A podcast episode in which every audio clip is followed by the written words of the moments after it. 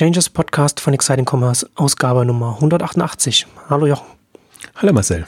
Heute große Kurswechselausgabe. Wir wollen nach den Kapitalmarkt Days bei Rocket Internet und Pro7 Sat1 so ein bisschen darüber sprechen, was sich bei den großen Playern tut, die sich ja beide da äh, in letzter Zeit ein bisschen neu ausgerichtet haben. Ja, äh, Pro7 Sat1 jetzt ja gerade jetzt mit der Gründung der Newcom Group. Aber bevor wir ins Thema einsteigen, ein freundlicher Hinweis in eigener Sache. Äh, K5-Konferenz am 3. 4. Juli 2018. Da ist jetzt der reguläre Vorverkauf gestartet, also als Händler. Händlerticket 299 Euro. Immer noch ein Schnäppchen aus meiner Sicht für, für, für so eine hochkarätige Konferenz. Klar sagt man, wenn man das natürlich beteiligt ist, sagt man das natürlich, aber das sind ja auch die Stimmen aus, aus der Branche, hört man das ja auch immer wieder. Und, und gerade, also ich finde ja selbst, also wenn man das mit den anderen, bei anderen Konferenzen vergleicht, also das das ist schon ein Preis-Leistungs-Verhältnis, das äh, unschlagbar ist. Und natürlich auch so, dass das ganz klassische, äh, das Norm oder das andere Ticket für, für äh, Dienstleister 449 aktuell. Und ähm, ja, auf der nächsten K5, ja, David versus Goliath, so das Thema, das ist ja, das ist ja auch ein bisschen so die Frage. Und ich glaube, das ist auch ein bisschen, da kommen wir ja so in, das, in, unser, in unser Thema heute rein. Ähm, so ein Pro 7 Sat 1 und, und so ein Rocket. Sind sie jetzt David oder sind sie Goliath? Sie sitzen ja so ein bisschen so dazwischen. Und ich finde, und ich habe so ein bisschen das Gefühl, dass das auch so ein bisschen so, so ein Problem äh, oder eine Herausforderung für, für solche Unternehmen ist, weil sie eben weder das eine noch das andere sind. Und dann sich natürlich auch immer die Frage stellt, wie positioniert, positioniert man sich, welche Ambitionen hat man auch, ne? und, und, dann, äh, und dann auch, wie realistisch sind die Ambitionen, die man hat. Wollte ich gerade sagen, die Ambitionen kann man ihnen ja nicht absprechen. Und ähm, ja, dass, dass sie wirklich äh, äh ja zumindest Player sind, die da angreifen und ähm, sich ja dauernd auch verwandeln. Und ähm, ja, die, die Frage ist immer, wie, wie die Chancen dann sind. Ne? Kann man jetzt wirklich in Richtung äh, die ganz großen Player denken? Ähm, aber andererseits kann man sich ja absetzen auch von dem, was man was, was die Kleinen machen. Also sie haben zumindest die Mischung aus Kapital und Fantasie. ja. wie, wie man es machen kann. Und der Rest ist äh, Improvisationskunst, würde ich es nennen. Und das ist, das ist eigentlich immer fies, äh, aber äh, wir als Außenstehende äh, müssen so sehen. Also wenn man drin ist, ist es natürlich äh, Kampf.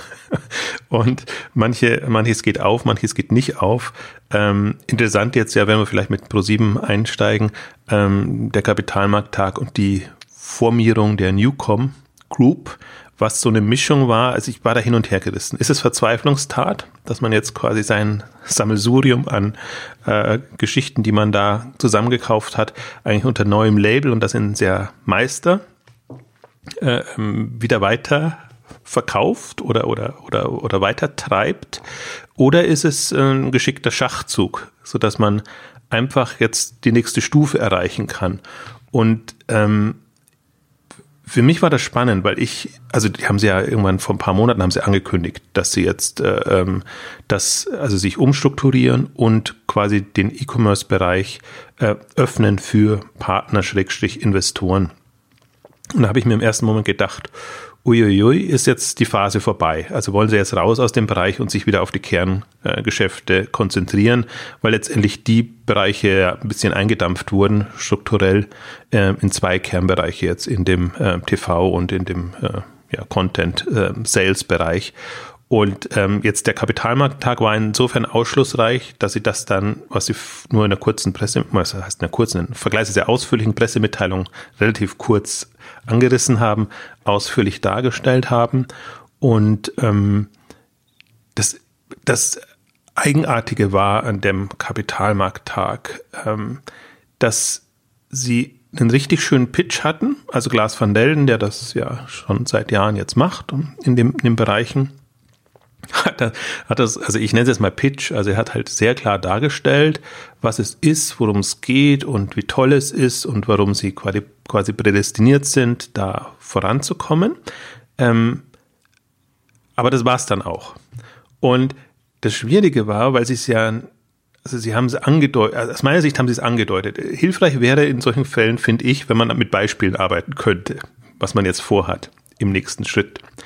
Und da haben sie sich ein bisschen rumgedrückt. Da haben sie immer nur allgemein Investoren reinnehmen, ja und nein. Und so, mir so ein bisschen klarer wurde es eigentlich erst am Ende in der Fragestunde, ähm, wo dann konkret gefragt wurde. Ja, wenn ihr einen Finanzinvestor reinnimmt, dann wird das alles verwässert. Nicht gut für euch. Dann haben sie gesagt, ja, wollen wir nicht Finanzinvestor reinnehmen. Ähm, an, an anderer Stelle haben sie schon gesagt, ja, verkaufen wollen wir es auch nicht. Also wir wollen die Mehrheit behalten was irgendwie auch Sinn macht, weil dann die Umsätze noch äh, reinfließen.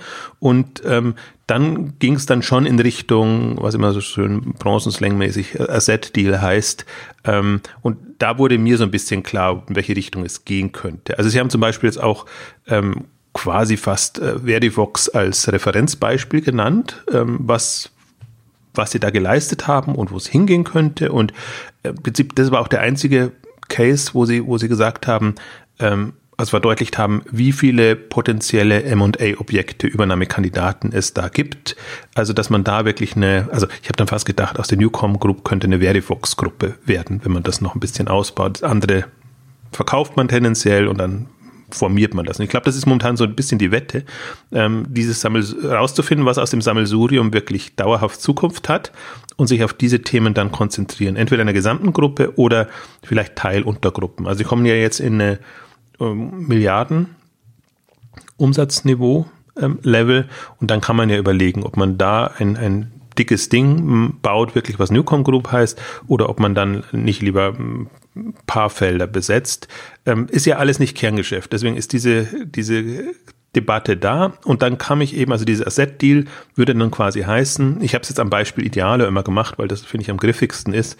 Ähm, Ideale können Sie sich sicherlich nicht leisten das, das, das ist, ist zu teuer oder sagen wir andersrum, wenn, dann würden sie den Preis so drücken müssen, dass es für sie Sinn macht, dass dann ein Springer das nicht verkaufen würde, wollte. Aber jetzt könnte der Fall eintreten, dass ein Springer quasi Idealo einbringt in die Newcom-Gruppe und dafür Prozente bekommt. Mhm. Das wäre so eine Idee, die ich, die ich, also das könnte ich mir mit vielen vorstellen, weil ich glaube, das ist gerade wieder mal das Problem. Ähm, sie hätten zwar jetzt in dem in dem umsatzschwächeren Bereich hätten sie jetzt gute Möglichkeit, tolle Unternehmen zu kaufen. Aber im Grunde, da sie ja wachsen müssen, sind sie eigentlich dauerhaft in der Not, dass sie immer eigentlich die anstreben, die sie sich noch nicht leisten können.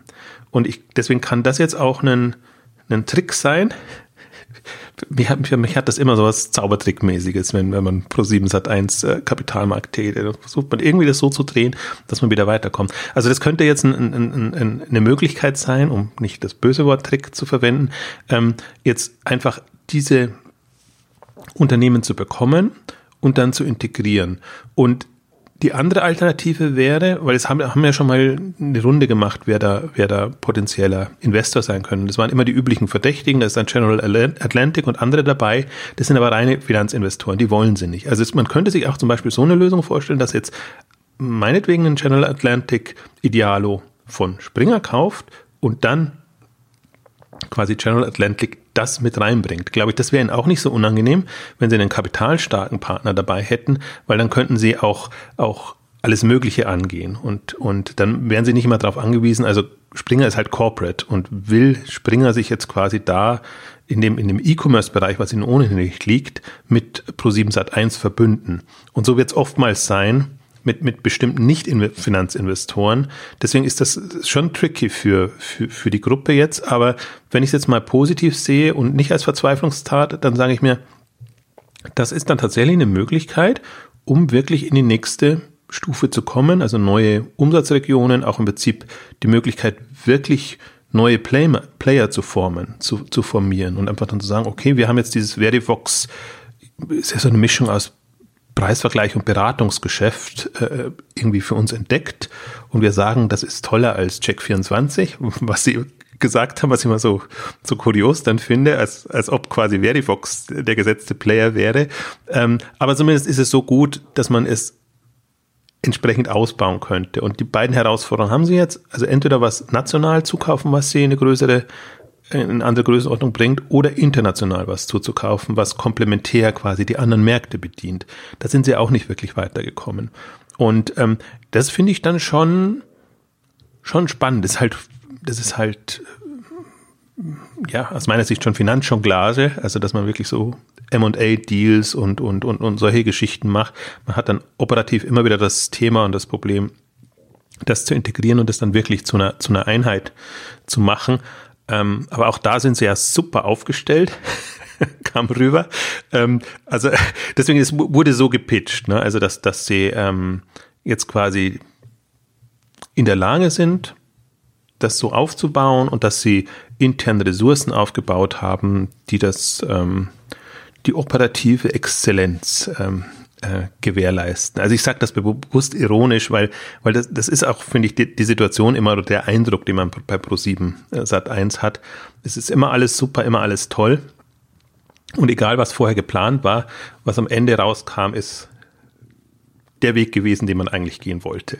Und ähm, so, so, also aber so präsentiert sich jedes Jahr. Deswegen würde ich auch sagen, äh, das ist durchaus spannend bei 7 Sat 1, äh, das zu verfolgen, weil man jedes Jahr die Strategie des Jahres äh, präsentiert bekommt. Und die hat nicht unbedingt immer was mit der vorhergehenden zu tun, sondern äh, da sieht man eigentlich, wie viele strategische Möglichkeiten man hat, aus den hm.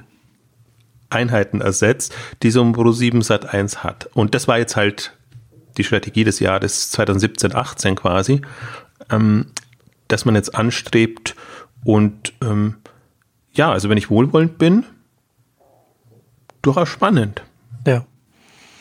Also man kann sehr wohlwollend auch äh, durchaus auch so sehen, dass es für ein Unternehmen äh, in der Größe und aus der Position sie kommen, sie sehr beweglich sind und iterativ, da könnte man schon fast sagen, rangehen, was natürlich sehr wohlwollend wäre, wenn man irgendwie so dieses, diesen Zickzack-Kurs anschaut über, über die letzten Jahre. Aber auf der anderen Seite, also ich bin bei Pro 7 Sat 1 immer so ein bisschen hin und her gerissen, weil ähm, zum einen, was ich gerade gesagt habe, dieser, dieser Zickzack-Kurs, dass da schon, dass man nicht so genau äh, weiß oder, oder, man sucht so den richtigen Pfad auf der, äh, ähm, das ein bisschen mehr Weitsicht würde, würde, würde da wahrscheinlich dem Unter das Unternehmen weiterbringen.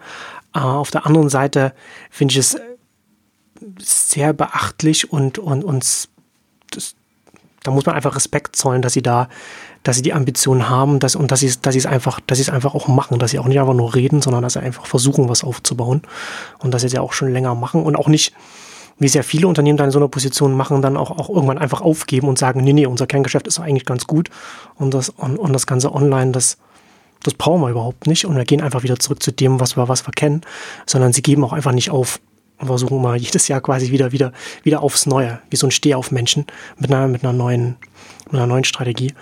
Ähm, das ist schon, also ja, das zeugt mir einfach Respekt ab. Das ist, äh, das ist schon, schon beachtlich, was sie, was sie da machen. Auf der anderen Seite bin ich, äh, wie ich am Anfang schon gesagt habe, so ein bisschen hin und her gerissen, gerade bei, bei Pro7 Sat 1 und bei Rocket, dann werden wir ja auch noch so ein bisschen drüber reden.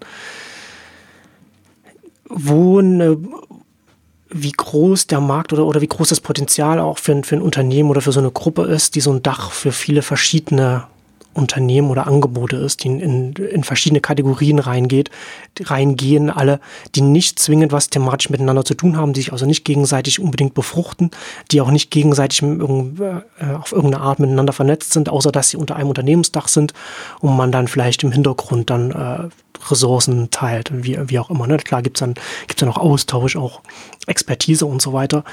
Aber auf der Endkundenseite passiert da relativ wenig. Also klar kann man bei Pro7 Sat 1 immer noch so ein bisschen reden, ne? Hat man auch vom, vom Medienangebot her und so weiter, kann man das, kann man das so vereinen. Und das ist natürlich auch eine große, äh, Pro7 Sat 1 ist ja auch als Marke natürlich auch bekannt äh, im, im deutschsprachigen Raum, aber ja, also es ist auch immer, es ist auch immer meine, mein, mein Kritikpunkt auch bei, bei Rocket gewesen, wo wir dann, dann, dann ja dann auch noch dazu kommen, ähm, wenn man jetzt sagt, man hat jetzt richtig große Ambitionen, man will äh, international auch vorankommen, man will ein großes, man will eine große Unternehmensgruppe aufbauen man kommt dann einfach in Regionen und, und, und nicht in allen Geschäftsfeldern, aber in einigen Geschäftsfeldern, in denen dann man mit den großen Plattformen und großen Marktplätzen konkurriert. Also jetzt hierzulande dann halt so, so ein Amazon und dann eben auch mit dem Amazon Prime und so weiter auf der Ebene dann. Da muss man sich schon überlegen, was, was man machen könnte. Und was mich so ein bisschen verwundert, ist, dass gerade so ein Pro7 Sat 1 und auch so ein Rocket in der Position sind, in der viele kleinere oder klassische, in Anführungszeichen, Online-Händler eben nicht sind. Das heißt, dass sie etwas aufbauen könnte, das kategorienübergreifend so ein paar Sachen zusammenfasst. Und also ich sage ja nicht, dass jetzt äh, ein Rocket sowas wie ein Amazon Prime bauen muss oder ein Pro7 Sat 1 sowas wie ein Rocket äh, sowas wie ein Amazon Prime bauen muss, aber irgendetwas, was in die Richtung geht. Etwas, das einen Mehrwert liefert, das jetzt ein Amazon aufgrund seiner Größe anbieten kann, das ein kleiner, kleinerer Online-Händler aufgrund seiner Größe nicht anbieten kann. Ne? Also dass man sich irgendetwas überlegt, was kann man, wie kann man das vielleicht smart bündeln und dann äh, da einen Mehrwert für meine Kunden schaffen und dann damit auch Stickiness erzeugen, Stammkundenschaft, wiederkehrend, ne, so etwas. Oder was wir in der letzten Rakuten-Ausgabe auch besprochen haben, ne? was, was Rakuten bei sich mal so Gamification. Kann man ja alles, kann man ja äh, sich überlegen, was, was könnte man denn, was könnte man denn über unser Dach machen. Ne? Und dann, das Interessante wäre natürlich dann, dann, aber das ist natürlich jetzt Zukunftsmusik, wo wir nicht weiter drüber reden müssen. Aber dann hatte, hätte man auch eine Basis, wo man im nächsten Schritt dann ja das auch plattformseitig öffnen könnte und dann auch andere Online-Händler ins Bündel reinbringen könnte und so weiter und so fort. Da werden ja dann Optionen aufgemacht. Und da bin ich immer ein bisschen äh, verwundert, dass Player, die grundsätzlich von, von den Assets, die sie schon haben, in der Lage wären, da zu experimentieren, dass sie das nicht machen. Ja, das ist so ein bisschen Henne-Ei-Problem, würde ich, würde ich auch sagen. Also es ist nicht so, dass das Bewusstsein nicht da wäre und auch die Ambitionen und das klingt auch an und klang auch jetzt an. Also gerade, da finde ich auch deswegen Pro7 Sat 1 durchaus auch das bessere Beispiel, weil in, bei Rocket geht gar nichts in die Richtung. Und du hast, ich, ich finde aber trotzdem, man kann schon auch den, den anderen Weg verfolgen. Also wenn man jetzt nur mal sagt, du hast du störst dich ja dran, dass es so, ein, so eine bunte Mischung ist. Äh, ich störe mich auch äh, einerseits daran, andererseits sage ich mir, wir sind in der, in der Marktphase so früh.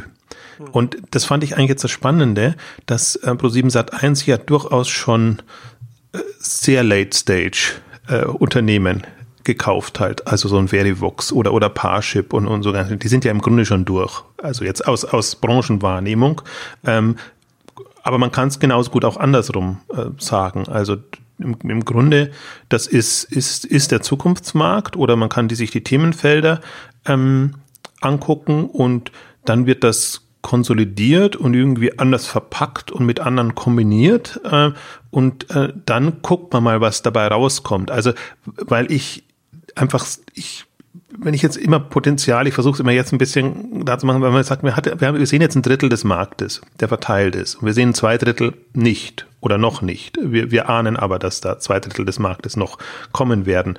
Und die Frage ist jetzt, wie, wie wirst du relevant bei den, auch bei den anderen zwei Dritteln?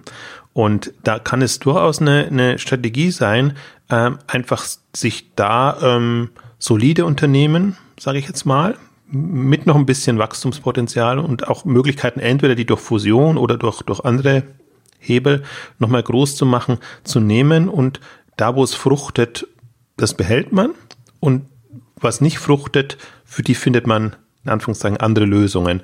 Und ähm, deswegen kann ich durchaus aus so einer Strategie was abgewinnen. Die würde ich natürlich, da würde ich auch mal spöttisch sagen, das ist ein, ein, ein, ein Kuddelmuddel und Drama und da blickt niemand richtig durch, aber das ist eher opportunitätsgetrieben, dass man sagt, wenn man die Chance hat, da reinzugehen, warum nicht?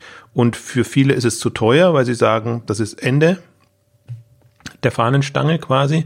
Und für so jemanden würde es quasi, der würde sagen, okay, das ähm, ist, ist zwar teuer, aber wir sehen noch das Potenzial und deswegen machen wir das. Und dann haben wir, haben wir eben andere Möglichkeiten. Und das ist, deswegen ist das schon eine, mh, hm, eine interessante Positionierung. Also wenn sie jetzt zunehmend auch auf Qualität setzen können.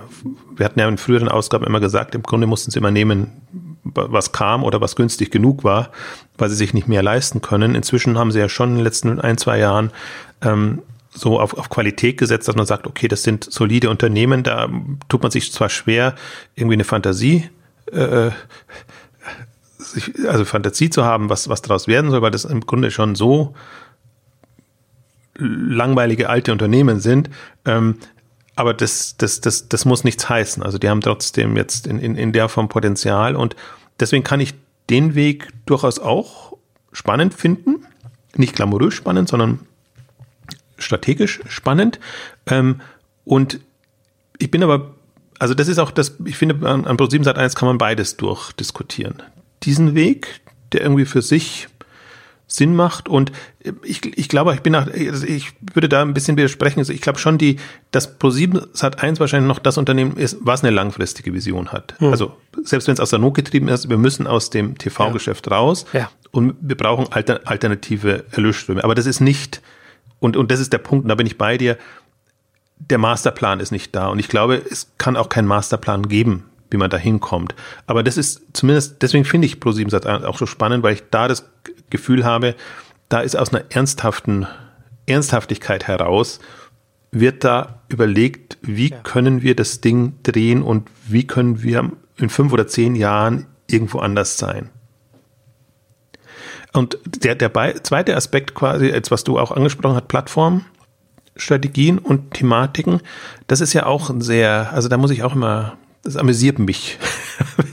Wenn ich, das haben sie auch wieder alles dargestellt, jetzt nicht im E-Commerce-Bereich, so, so ein bisschen, also da, aber, aber in anderen Bereichen. Also sie haben jetzt ihren, ihren berühmten Ad-Tech-Stack äh, aufgebaut, wo sie quasi der einzige Player jenseits von Google sind, der das alles in-house hat und sich da alles Mögliche zusammengekauft hat. Das ist auch, ähm, also um, um mal einen Kontext zu setzen, ne? so Facebook und Google sammeln gerade alles ein, was, was online an Werbemarkt wächst. Also alle, alles, aller Wachstum, alle Budgets, die online gehen, das also, also, äh, das ist ja so, so AdTech äh, stöhnt ja gerade die ganze Industrie. Das ist kein, kein Markt, der jetzt, ähm, naja, ja.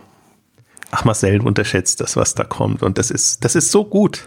Das ist wirklich die Alternative für, für das alles. Also, wie, wie gesagt, ich sag's bewusst spöttisch, weil ich äh, einerseits ja, sie müssen, also sie sehen die, sie sehen die Problematik und sie gehen da rein und sie, sie, sie bauen auch was quasi, wo sie von TV bis online bis alles Mögliche quasi äh, ja, Werbung ausspielen können und wo sie übergreifende Kampagnen machen können und alles drum und dran. Also der, der Wille ist da, ob das schon so viel Substanz hat, äh, sei dahingestellt und ob das im Wettbewerb irgendwie ein, ein Spielfeld ist, wo, was man sich antun muss, das sei nochmal zweimal dahingestellt. Aber in der, ich finde in, in der Theorie ist ProSieben Sat 1 da schon ganz gut. Also die, die, die, das, das ist eines der, also in allen Bereichen, wo sie jetzt Plattformen und so Themen vorgestellt haben, ähm, also erfüllt das alle Kriterien in, in, der, in der Theorie. Ich, ich habe nur Zweifel, ob, ob, das, ob das über alle Bereiche so ankommt, was sich da auch ändern muss äh, und ob, ob das ob, wo, das große Problem, was ich bei Pro7 Sat1 sehe, äh, ist Kundenansprache. Ob sie, selbst wenn sie alle diese Einheiten haben und das irgendwie integriert bekommen und auch verkauft bekommen, ähm, ob sie ihren USP den Kunden oder den Nutzen gegenüber so rausstreichen können, ähm, dass das wirklich langfristig ähm, Potenzial hat. Ähm, auch da versuchen sie es und haben wieder ihre schöne, also da glaube ich, müssen wir jedes Mal schmunzeln, ihre schöne Red Button äh, Plattform, Portal vorgestellt, wo man quasi auf Button-Knopfdruck ähm, Zusatzinformationen rund um die Sendung bekommt. Das haben sie auch, ich glaube, das haben sie tatsächlich auch so gesagt, Minim Minimum Viable Product. Haben sie nur den, den, den Screenshot drin und also das ist immer noch nicht weiter, muss man damit sagen.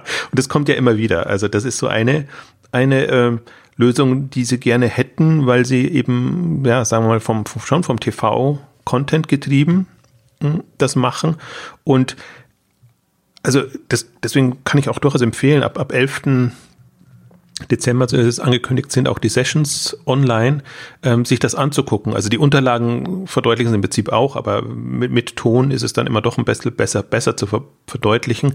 Also sie haben im, im Entertainment-Bereich jetzt äh, im, im, im, also sie, sie wollen Loyalty-Programm starten, ähm, wo, wo sie eben Daten nutzen. Sie haben diese ganzen Partnerschaften eingetütet, Single Sign-On-Partnerschaft mit unterschiedlichen Unternehmen, ähm, Daten äh, nenne ich jetzt mal vorsichtig, also anonymisierter Datenaustausch, so dass sie einfach ähm, andere Kampagnen, datengetriebene Kampagnen fahren können.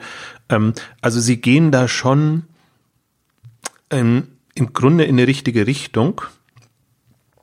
Aber wie gesagt, das war die Strategie des Jahres. Also das, das sah diesmal wieder komplett anders aus als noch vor einem Jahr und ähm, was ja diesmal so das Leitmotiv war, und das hat ja gefehlt, das fehlt immer an dem Kapitalmarkttag.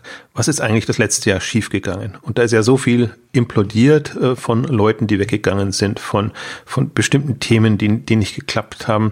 Also das, und das, das kann man ja mal nach einem Jahr einen Kurswechsel, kann man das ja mal noch, kann man ja darüber hinwegsehen, dass dann vielleicht nicht zurückgeblickt wird, aber wenn wie wir gesagt haben, das jedes Jahr passiert, sollte dann vielleicht doch irgendwann mal mal sagen, okay, letztes Jahr, äh, das hat, das waren, das waren vielleicht auch unsere Learnings oder, oder da haben wir, das ist schief gegangen und, und so etwas.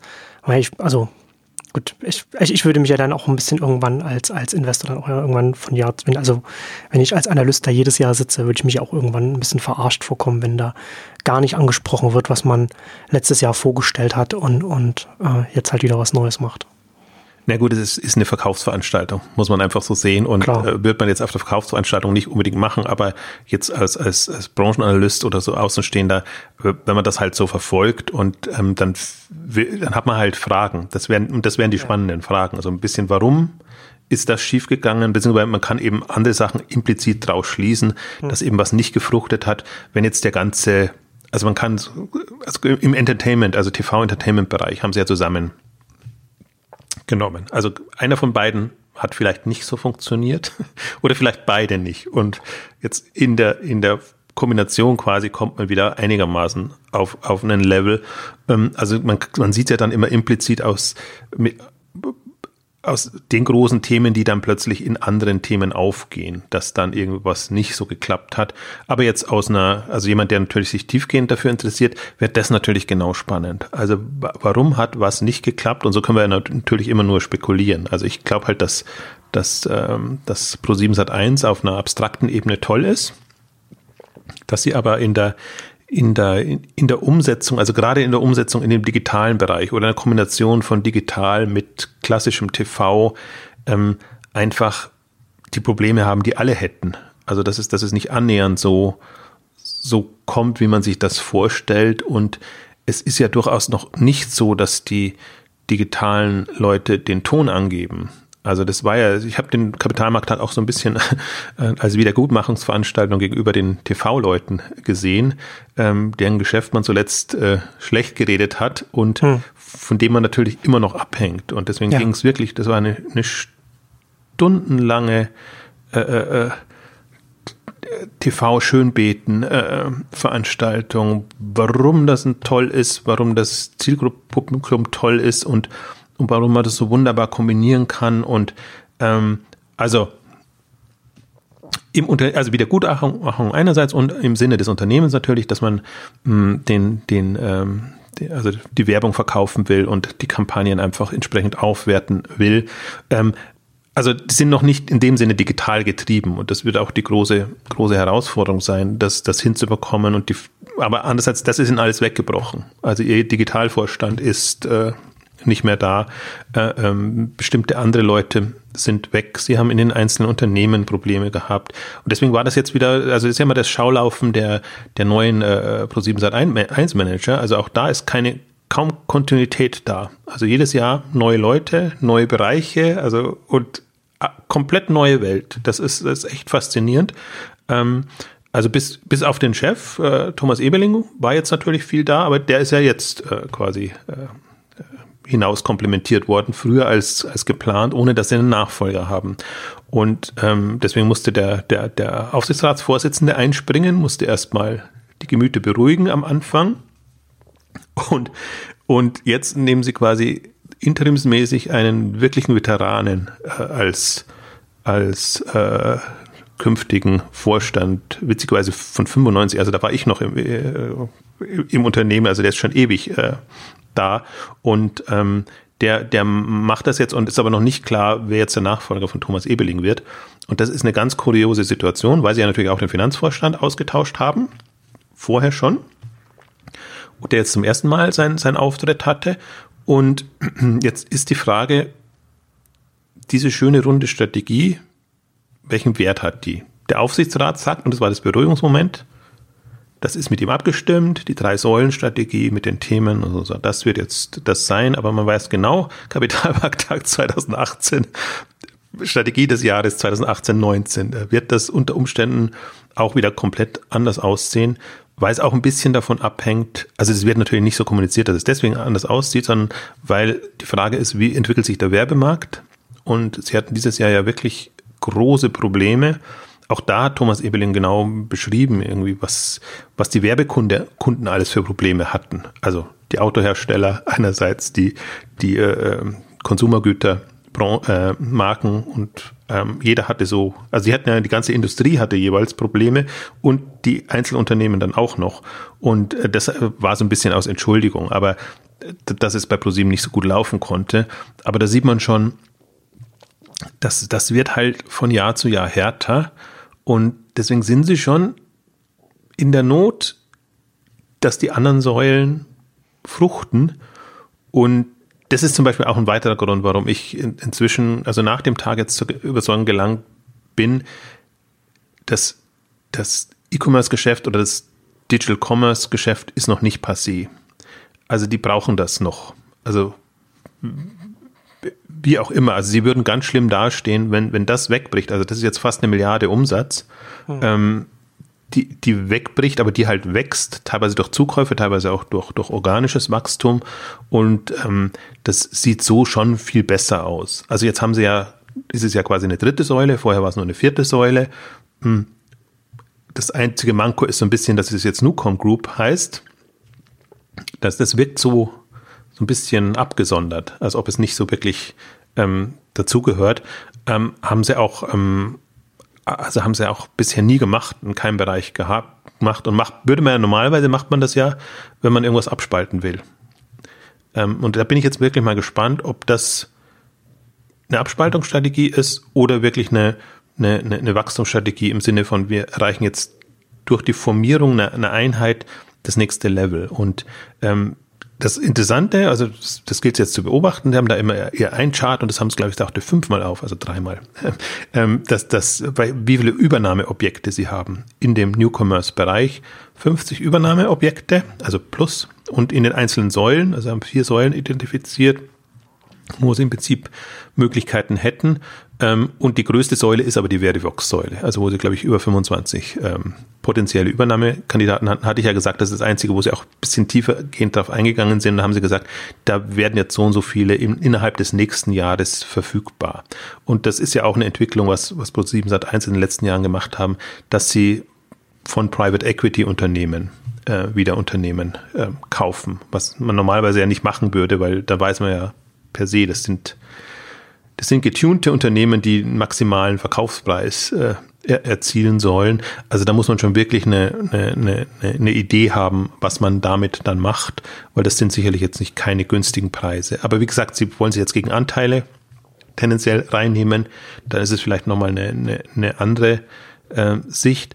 Also ich bin bin hochgespannt, aber man, man hört ja schon raus. Also hätte man mich vorher gefragt, wäre ich super skeptisch bin, bin, aber sie haben, haben, haben mich wieder umgedreht. Also eigentlich wie immer, wenn man wenn man's, man lässt sich dann so lange belabern und, und folgt dann der Argumentation. haben dich weich geklopft. Ja, irgendwie schon, weil, weil man auch die, weil man auch dann diese, diese Positivseite hm sieht, die wird natürlich überbetont. Und man geht Klar. mit dieser Skepsis rein und hört dann die anderen Argumente und, und wie es auch sein kann, beziehungsweise bildet sich dann so seine eigene Meinung daraus und dann bin ich jetzt wieder so auf einem Stand hin und her gerissen. Also muss man eine Chance geben, aus Branchensicht super spannend, das abzuwarten und was du ja auch vorhin gesagt hast, oder sind sie jetzt in einer, in einer Situation wie wenige andere? Also die, die ist ja niemand da, der das ähnlich gemacht hat. Und, und also das, das, das muss man ihnen schon zugute halten, dass, dass wenn sie was machen, geben sie Gas, aber sind halt genauso schnell dabei, das wieder wieder vom Gas runterzugehen. Oder das Lenkrad rumzureißen. Ja, aber im Prinzip eher so, wenn man so vom Gas Dinge von Bord zu werfen, ne? Unter voller Fahrt, dass man sagt, das, das wird jetzt irgendwie äh, Ballast abwerfen und, und irgendwie aber weiterpreschen. Immer, Weg immer mit dem Gas. Gepäckträger. Hm. Und manchmal auch in die andere Richtung dann plötzlich drehen. Also ist schon ein wilder Ritt. Ja. Also äh, es ist interessant, wie du das ja, was, wie du das jetzt so zusammengefasst hast, weil ich würde jetzt als Prognose für, für den nächsten Kapitalmarkt Day nächstes Jahr äh, glaube ich, dass sie da äh, jetzt bei der bei der Newcom Group dann den den Fokus wahrscheinlich dann stärker auf E-Commerce und, und, wieder weg von von AdTech legen, weil ich fand das ganz interessant in der in der Präsentation. Wenn, wenn, ich da, ja. wenn ich da einschalte, die AdTech gehört nicht zur Newcom Group. Ach so, Kommt gehört gar nicht dazu. Das Thema, das, das ist, ah, ja. das ist reines, reines E-Commerce. Also das ah, ist, okay. Newcom ist wirklich, die haben auch Gut. alles äh, hm, rausgenommen. Selbst, hm. selbst zum Beispiel Seven Ventures gehört nicht mehr zur, zur, zur, zur, zur E-Commerce-Gruppe, weil die weil die, die Werbeeinnahmen da im Fokus stehen, sind ja meistens Media for Revenue Deals. Also deswegen, das, das, was du jetzt protestieren wolltest, das ist im Prinzip schon passiert. Die haben jetzt genau eine super, super also E-Commerce im weitesten Sinne. Also, also dann schon sozusagen so ein bisschen jetzt nicht, dass sie jetzt auf einen Markt das runtergebrochen haben, aber zumindest auf Onlinehandel da. Newcom ist Onlinehandel sozusagen. Ähm, ja, aber was, äh, weil, was ich interessant fand bei der Präsentation, worauf ich hinaus wollte, ist, dass sie da äh, in, an der einen Stelle auch äh, sagen, dass sie aufgrund ihrer, ihres großen Datenpools, also sie sprechen hier von 60 Millionen Unique User Profiles, also das sind äh, Unique Cookies pro Monat, die, die aktiv waren, ähm, dass sie das aus, als einen Wettbewerbsvorteil sehen und dass sie, dass, dass sie da äh, interessanterweise auch argumentieren, und da kommen wir wieder zurück, sind sie David, sind sie Goliath, dass sie das nach dem Start äh, von, von, von der GDPR nächstes Jahr das auch als einen Vorteil sehen. Also GDPR, die General Data Protection Regulation, das ist die EU-Datenschutzrichtlinie, die nächstes Jahr am 25. Mai in Kraft treten wird.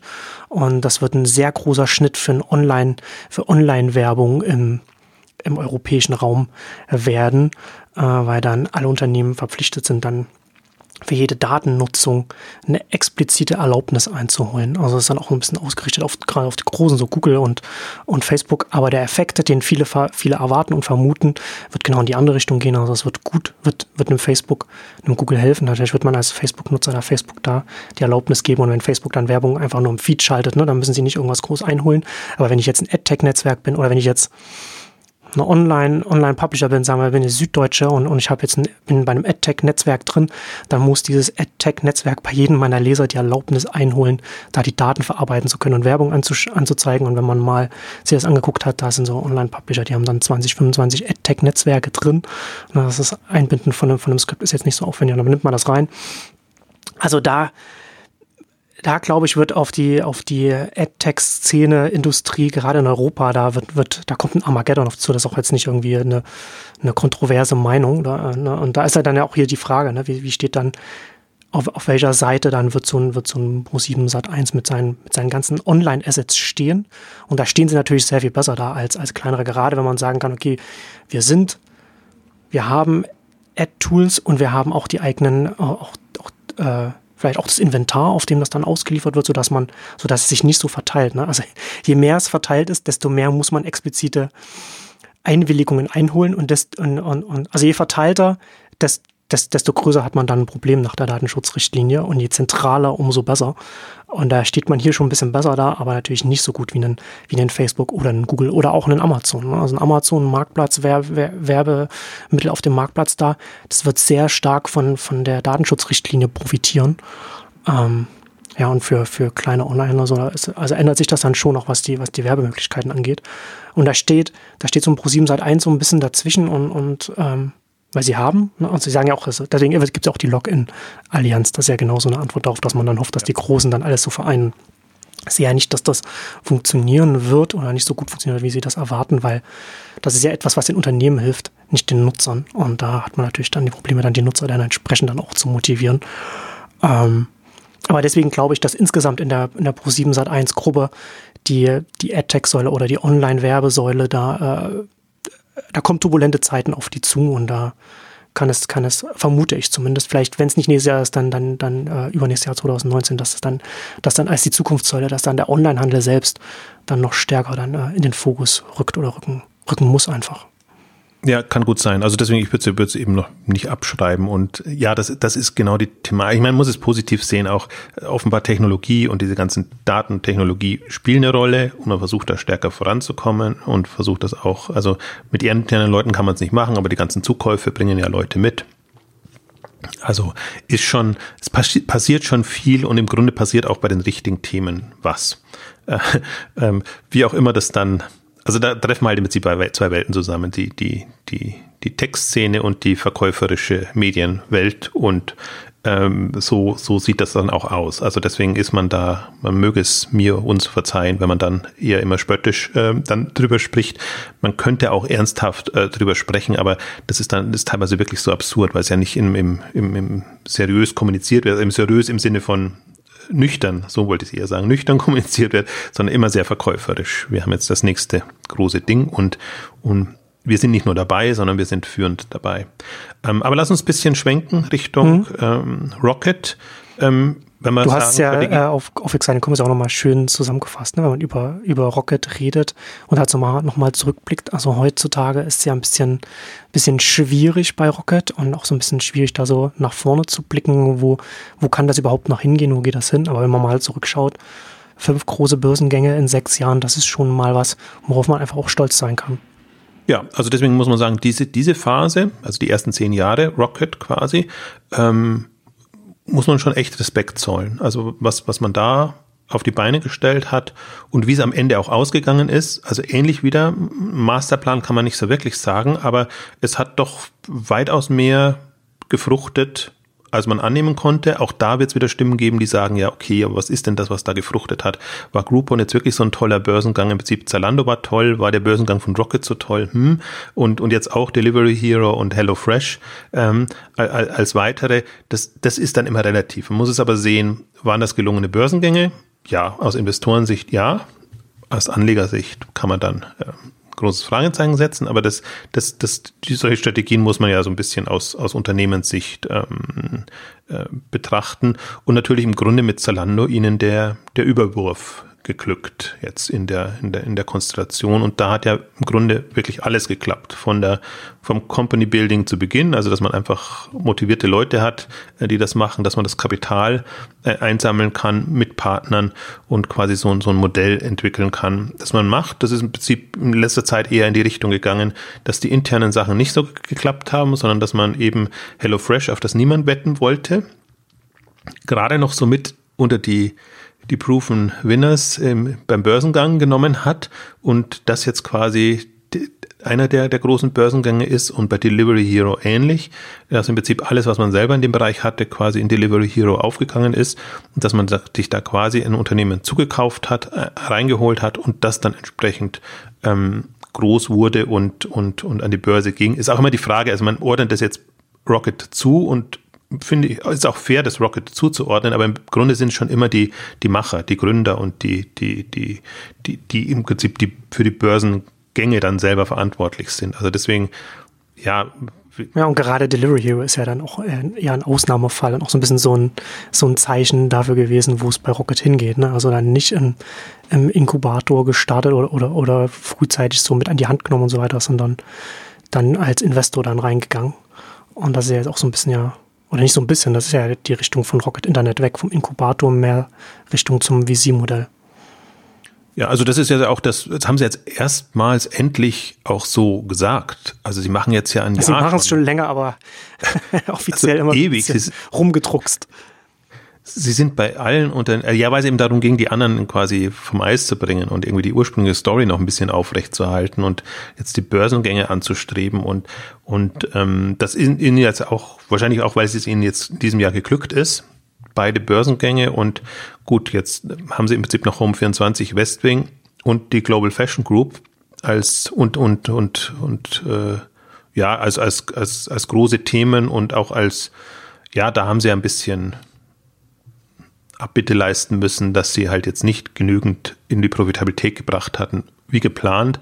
Das wird aber ein bisschen relativiert durch die Börsengänge, die einfach jetzt dieses Jahr passiert sind. Also insofern, ähm, ja, passt.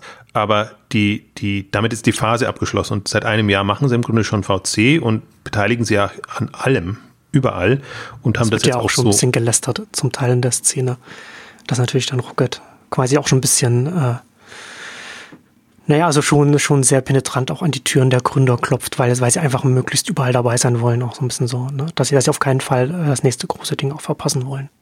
Das ist auch ihr Nachteil jetzt. Also so ein bisschen wirklich, lasst uns rein, lasst uns rein, ja, wir wollen auch dabei sein, so, so wirklich so eher ja, penetrant. Und aber die, die Story ist ja, äh, wir, wir sind dabei, weil wir helfen können. Also jetzt haben sie auch so, so dargestellt. Also das geht quasi darum, überall dabei zu sein, einfach rauszufinden, was funktioniert und dann nachzulegen, da wo es funktioniert. Und ähm, ja, das, das ist jetzt, wie man es sehen will. Also das Problem dabei ist so, ist schon sehr riskante Strategie jetzt. Also die, die, die, aber auch das wird man erst wieder von hinten beurteilen können. Aber sie brauchen nicht so viele, wo es funktioniert. Und dann wird sich zeigen, das war eine tolle Strategie. Ähm, jetzt haben sie gerade gar nichts, hm. wo es ja. funktioniert. Also vielleicht so zum Überblick, äh, wie muss man sich das jetzt überhaupt vorstellen? Wie groß, aus welchem wie viel Kapital haben Sie denn, was Sie, was Sie investieren können? Äh, wie groß ist denn da die Kasse, aus der Sie, Sie haben ja noch vom Börsengang noch. Und was, was sind das für Größenordnungen? von dem man, die man vorstellen muss. Normkapital, also im, im sagen wir mal, niedrigen Milliardenbereich. Also ein, zwei Milliarden um den Dreh. Also sie versuchen gerade das ein bisschen, bisschen zurückzufahren, indem sie eigene Aktien zurückkaufen, indem sie das, was sie, was sie als Anleihe ausgegeben haben, wieder zurückkaufen. Also insofern ist es ein bisschen relativ, aber sie haben schon mehrere Milliarden selber und dann eben Zugriff auf andere Milliarden. Und das ist, das ist das Spannende. Und da bin ich auch wieder so hin und her gerissen. Da, da habe ich mich auch so ein bisschen belabern lassen, in Anführungszeichen. Also ich habe, das war zu kurz, das, um sich da belabern zu lassen, sondern ich habe mir das so ein bisschen die, die Meinung so gebildet, dass ich mir sage, okay, die haben jetzt nicht nur Möglichkeiten quasi, jetzt machen sie ja nur Frühphasen-Investments und so Series A so ein bisschen und vielleicht ein bisschen danach, also es keine großen Beträge jetzt aus, aus einer Milliardensicht oder 100 Milliarden Sicht, mhm. sondern versuchen nur überall dabei zu sein, da reinzugehen, aber haben signalisiert, dass sie sich als ähm, Investor für alle Phasen positionieren. Und ähm, dann kann eben auch wieder so ein, so ein Delivery Hero Deal. Wenn was funktioniert, kann man dann bei den nächsten Runden immer weiter aufpäppeln und, und sicherstellen dass es, dass es läuft. Man kann eben sogar sagen, wenn wir was verpasst haben, also angenommen ja, jetzt stimmt. Auto, Auto 1 zum Beispiel, was, was ja im Prinzip komplett an ihnen vorbeigegangen ist und auch äh, jenseits äh, ihrer Möglichkeiten, dass sie plötzlich, ähnlich wie bei Delivery Hero, sagen, okay, wir wollen da 50, über, über 50 Prozent haben, wir legen da richtig Geld auf den Tisch und dann ist es plötzlich eine Rocket-Beteiligung Company und dann wird das ähnlich wie bei Delivery Hero an die Börse gebracht. Ähm, mit, mit sowas muss man rechnen. Also das, das ist, das ist durch, durch die, die jetzige Positionierung nicht mehr ausgeschlossen und deswegen ist man, bin ich da auch so ein bisschen hin, hin und her gerissen, wenn ich so sagen, dieses Spray and Pray, äh, super viele Investments im, im Frühphasenbereich, wo sie überall dabei sein wollen, nimm, dann ist das lächerlich im ersten Moment. Also nur aus dem Gesichtspunkt sozusagen, wir finden dadurch raus, was funktioniert und können dann richtig reingehen und bei den anderen ist auch nicht so viel verloren. Also das, das kann man schon machen, aber das ist wirklich so eine, also im, im klassischen VC-Kontext würde man so eine Strategie eigentlich eher belächeln, weil man sagt, man muss eigentlich so seine Prioritäten wissen und, und bisschen fokussierter rangehen und im Grunde muss der Fokus ja immer sein, und das macht Rocket ja genau nicht, auf die auf die innovativen, neueren Modelle reingehen, weil, weil das den Hebel bietet. Und Rocket sagt ja weiterhin immer noch, wir gehen eher auf die Bewährten und auf das, was wir abschätzen können. Und das ist natürlich vom, vom Hebel her bei weitem nicht so attraktiv. Also deswegen müsste man eine, eine, die, die reine VC-Strategie, Frühphase, müsste man im Grunde kritisieren.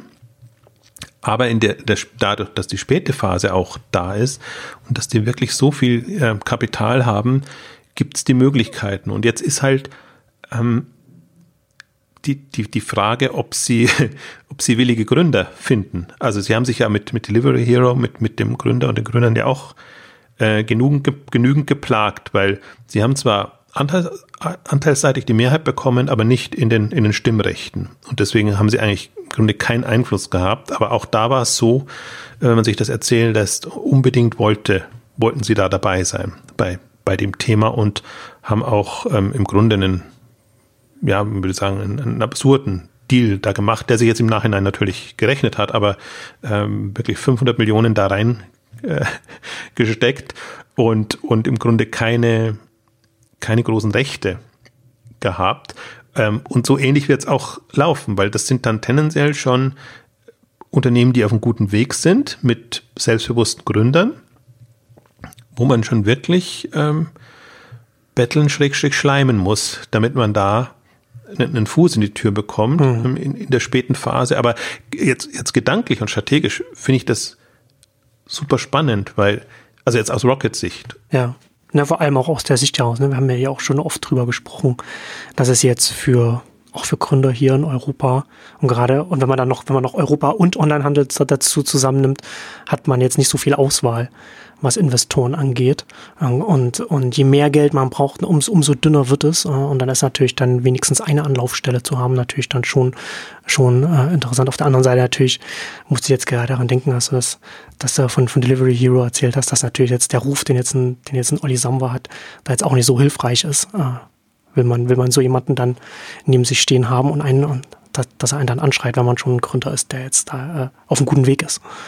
Absolut. Und es gibt halt Alternativen jetzt gerade im, im globalen, internationalen Kontext Global, mittlerweile. Absolut. Und auch äh, in ganz anderen Größenordnungen noch. Ne? Also wenn man jetzt mal auf ganz, ganz, äh, ganz an einem Band oder ganz, ganz oben schaut, ne? Softbank mit dem Vision Fonds 100 Milliarden, die sie jetzt, die sie jetzt investieren und die sie jetzt großzügig verteilen äh, weltweit. Ne? Also, also das ist natürlich dann schon eine ganz andere Größenordnung, wo dann auch so quasi Late Stage und, und komplett Digitalisierung, also gar nicht, gar nicht so Markt, weder regional noch äh, von, von, von der Kategorie her gesehen, sondern einfach grundsätzlich äh, Digitalisierung der, der, der Weltwirtschaft gesehen wird, äh, da investieren wir. Das ist unser Portfolio.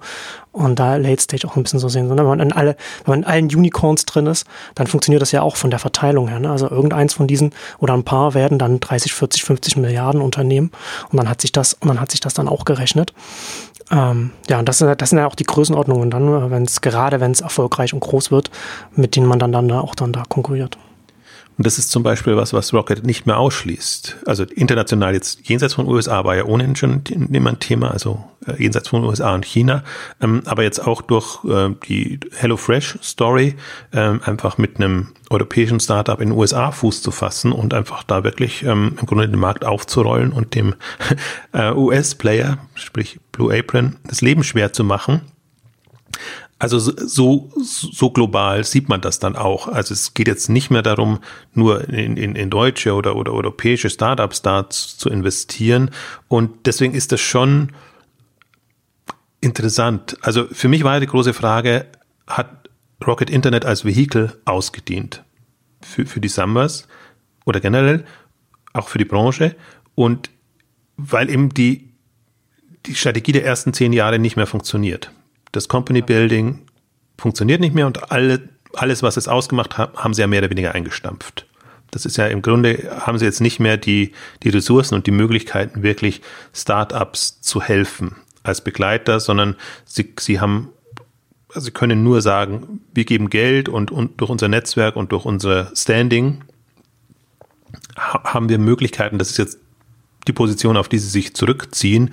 Und was ich mich gefragt habe, Stichwort ausgedehnt oder nicht, ähm, wie viel Sinn macht es, einen VC als börsennotiertes Unternehmen zu betreiben? Da hätte ich gedacht, hätte ich auch spekuliert darauf, ähm, dass sich das niemand antut. Ähm, dass man sagt, das macht man dann doch lieber im Privaten und hat viel mehr Möglichkeiten, ist, ist, also viel mehr Möglichkeiten nicht, aber ist viel flexibler, jetzt muss sich nicht immer rechtfertigen und, und ist einfach nicht so in der, in der öffentlichen Wahrnehmung. Also so ein bisschen wie Rocket am Anfang oder generell die, die ganzen ähm, Samba-Vehikel, die, die sie haben.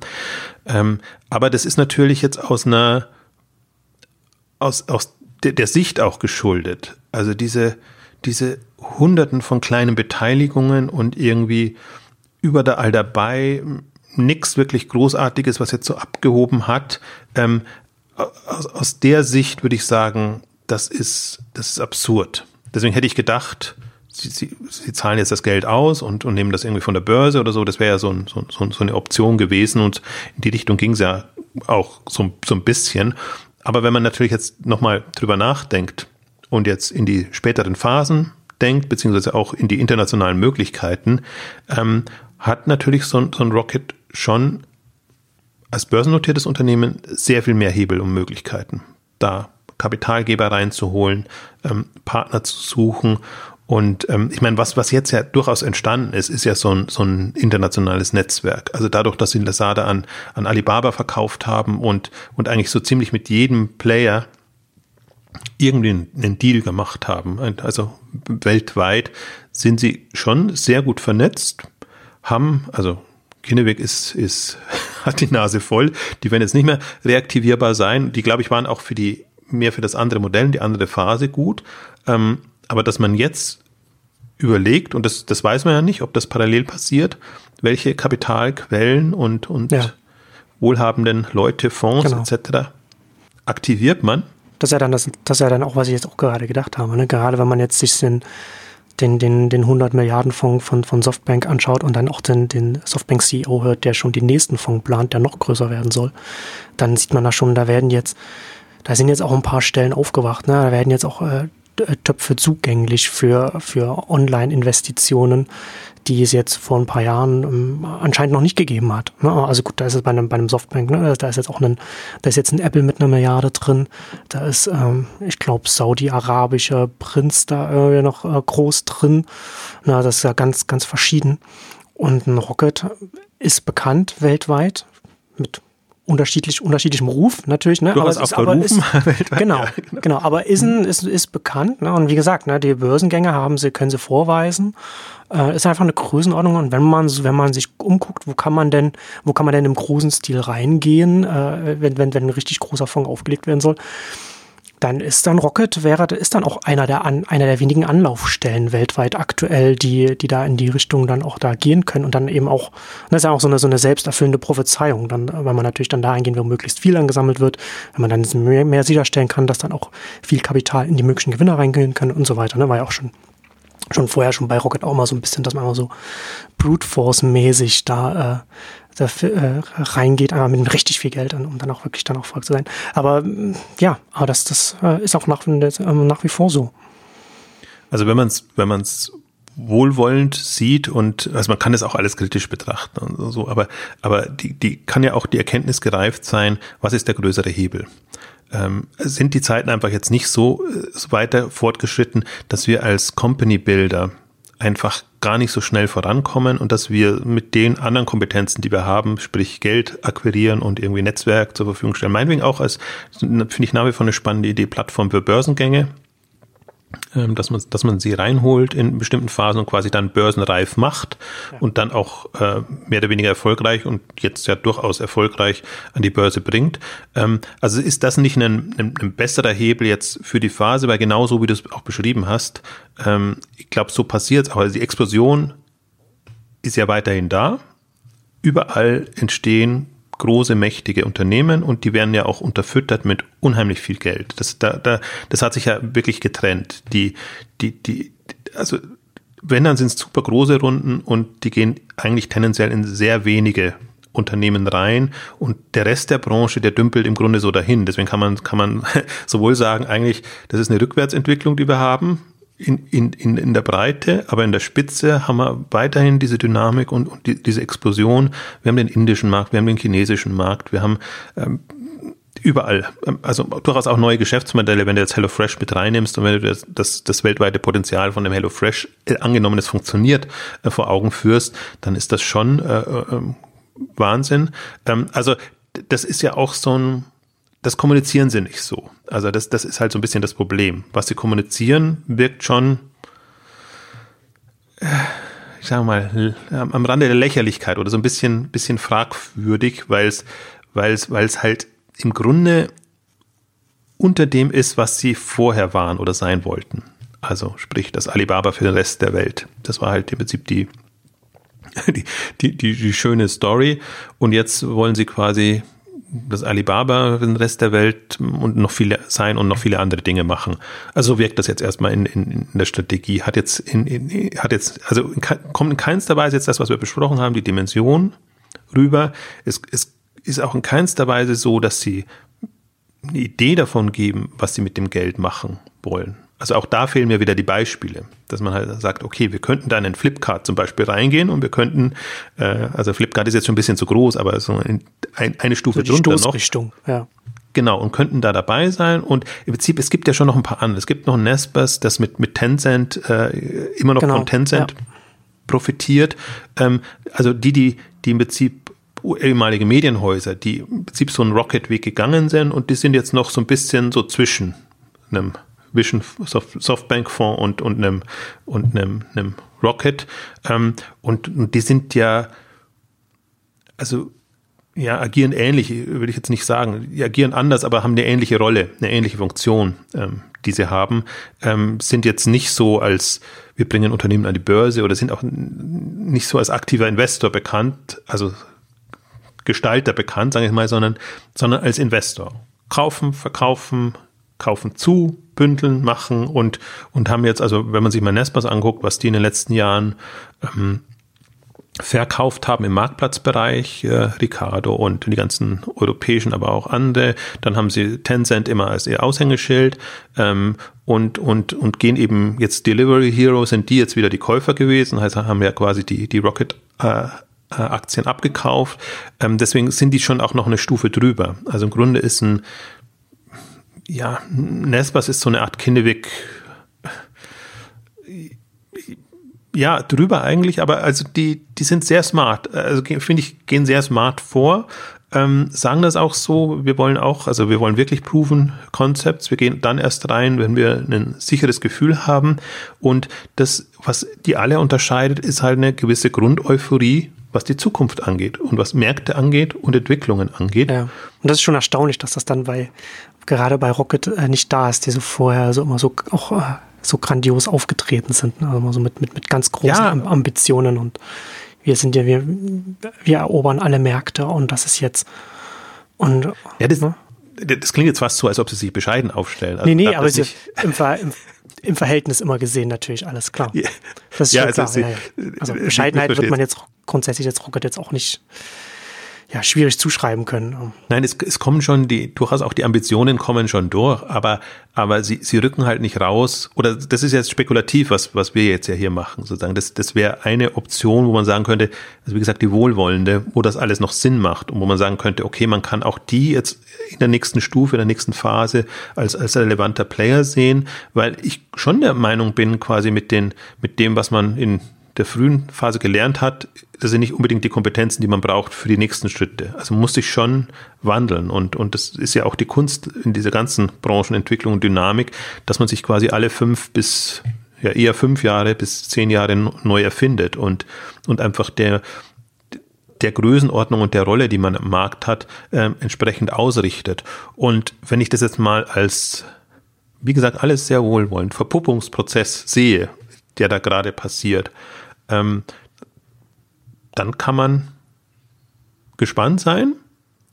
Gerade bei Rocket wäre ich aber jetzt noch eher in der, in der skeptischen Phase, ähm, weil sie, weil es noch keine Signale gibt. Also man kann Respekt zollen den ersten zehn Jahren, muss man, und man muss einfach sagen, die Sambas in Anführungszeichen haben schon drauf. Also ist jetzt nicht so, dass da irgendwelche Greenhorns äh, irgendwie was machen. Also man mag halten von der Art und Weise, was man will, aber von der Erfolg gibt ihnen dann recht und, und die haben die Ambitionen. Ich glaube auch nicht, dass sie, dass sie äh, äh, ja, sich, sich zur Ruhe setzen wollen und da schon aussteigen wollen, sondern ich, ich glaube schon eher, und das sind, wir sind ja auch ähnlich äh, drauf, dass, dass wir sagen, im Grunde, das waren jetzt die ersten 20 Jahre, jetzt, jetzt freuen wir uns auf die nächsten 10 oder die nächsten 20 Jahre.